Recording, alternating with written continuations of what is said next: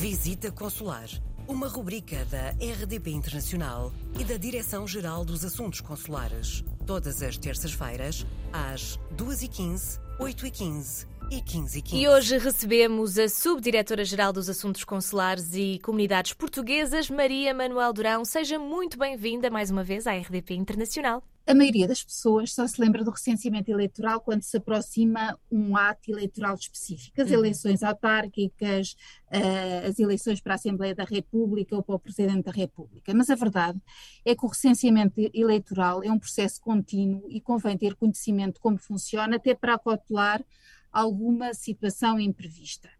Uh, não esqueçamos que no estrangeiro estavam recenseados no final do ano passado mais de 1 milhão e 500 mil portugueses. E então como é que, como é que se processa o recenseamento? Todos os cidadãos nacionais maiores de 17 anos que residam no estrangeiro são oficiosos e automaticamente inscritos no recenseamento eleitoral, desde que sejam detentores de cartão de cidadão com morada no estrangeiro e passam a ficar inscritos automaticamente na comissão recenseadora, na secção consular, ou da embaixada, ou no posto consular, da área da residência constante no cartão cidadão. No entanto, apesar de automaticamente inscritos, podem solicitar a todo o tempo o cancelamento da sua inscrição automática no recenseamento eleitoral. E quando falo a todo o tempo, claro, excluo o período de suspensão do recenseamento eleitoral, que se inicia 60 dias antes de cada ato uh, eleitoral. Quando é pedida a emissão ou renovação do cartão de cidadão, deve obrigatoriamente optar-se pela manutenção ou cancelamento da inscrição e é esta informação que fica registada no sistema. Convém estarem atentos à seguinte situação: a inscrição no recenseamento dos cidadãos portugueses residentes no estrangeiro fica inativa quando tenham decorrido 24 meses do fim da validade do último documento de identificação nacional, caso não tenha ocorrido a renovação do mesmo.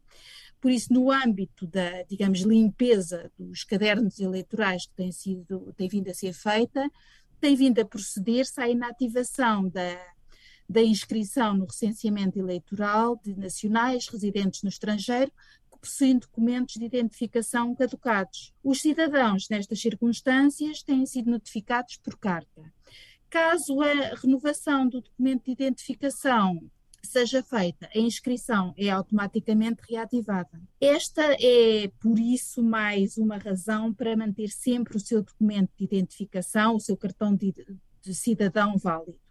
Caso tenha caducado ou esteja prestes a caducar, proceda rapidamente à sua renovação. Por isso, faça desde já o respectivo agendamento no portal das comunidades e, caso seja mais prático para si, informe-se sobre as condições para a renovação do seu cartão de cidadão online. Mais vale tratar destes assuntos agora, antecipar e evitar qualquer atraso mais tarde, na altura de eleições. Muito obrigada, Maria Manuel Durão, e voltamos a falar na próxima semana.